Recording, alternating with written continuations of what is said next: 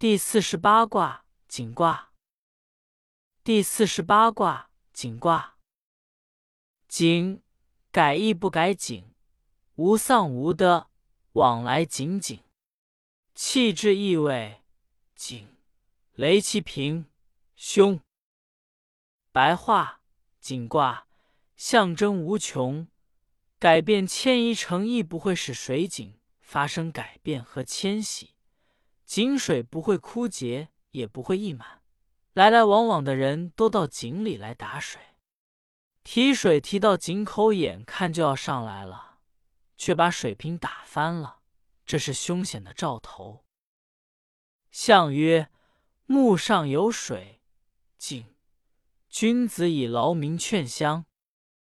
白话象辞说，井卦的卦象是巽木。下坎水上，即是说水分沿着树身向上运行，直达树冠，为井水源源不断的被吸引到地面之表象，因此象征无穷。井水无穷无尽，孜孜不倦的养育着人们。君子应当效法这种美德，不辞劳苦的为大众谋福利，倡导助人为乐的社会风尚。初六，井泥不食，旧井无情。白话：初六，井底淤满了污泥，不能供人饮用，历尽沧桑。年久失修的老井，连鸟雀都不来光顾。象曰：井泥不食，下也；旧井无情，食舍也。白话：象辞说。井底淤满了污泥，不能供人饮用，完全是因为位置处在最下面，相当于井底部位，水中泥沙不断沉淀，最后都淤积在这里，历尽沧桑，年久失修的老井，连鸟雀都不来光顾，反映出一种时过境迁、被世间万物所遗忘、抛弃的凄凉遭遇。九二，井谷射覆。瓮必漏。白话：九二，井底融水的凹穴被当作捉鱼的场所，汲水的瓮也破损漏水，不能再用。象曰：井谷射覆，无鱼也。白话：象辞说，井底融水的凹穴被当作捉鱼的场所，主要是由于上面没有接应。难以把水送到地面上去供人饮用，于是井的作用得不到发挥，只好退而求其次，盛水的地方成了抓鱼的所在。由于水井陷于瘫痪状态，因而汲水的器具也破损不堪，用不成了。九三，井泄不食，为我心恻，可用急，亡民并受其福。白话九三，井水淘干净了，却不饮用，使我心中不免失望。可以赶快即来尽情享用。君王贤明是大家共同的福气。相曰：井泄不食，行策也；求王民受福也。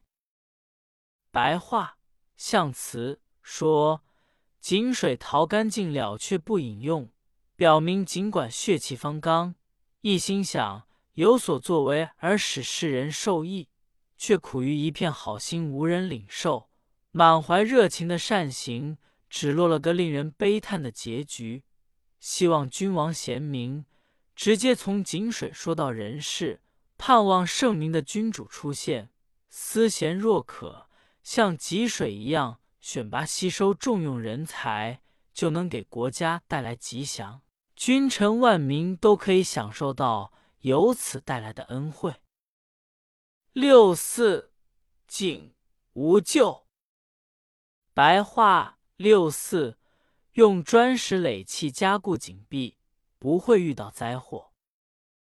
象曰：井无咎，修井也。白话：象辞说。用砖石垒砌加固井壁，不会遇到灾祸，表明六四爻以阴柔之象处在井卦居中部位，正好相当于井壁的关键部位，不可有丝毫闪失。因此，应当及时修缮，使其坚固，才能免除灾祸。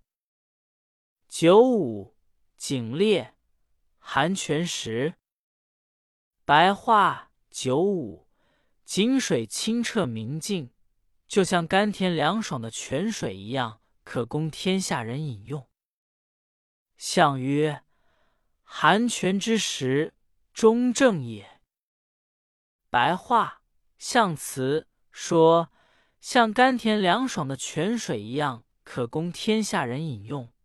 这是因为九五爻处在最尊贵的地位，位置适中，而且十分妥当，象征行为不偏不倚，内心纯正无私，因而能够集中体现水井滋润万物、造福大众的美德。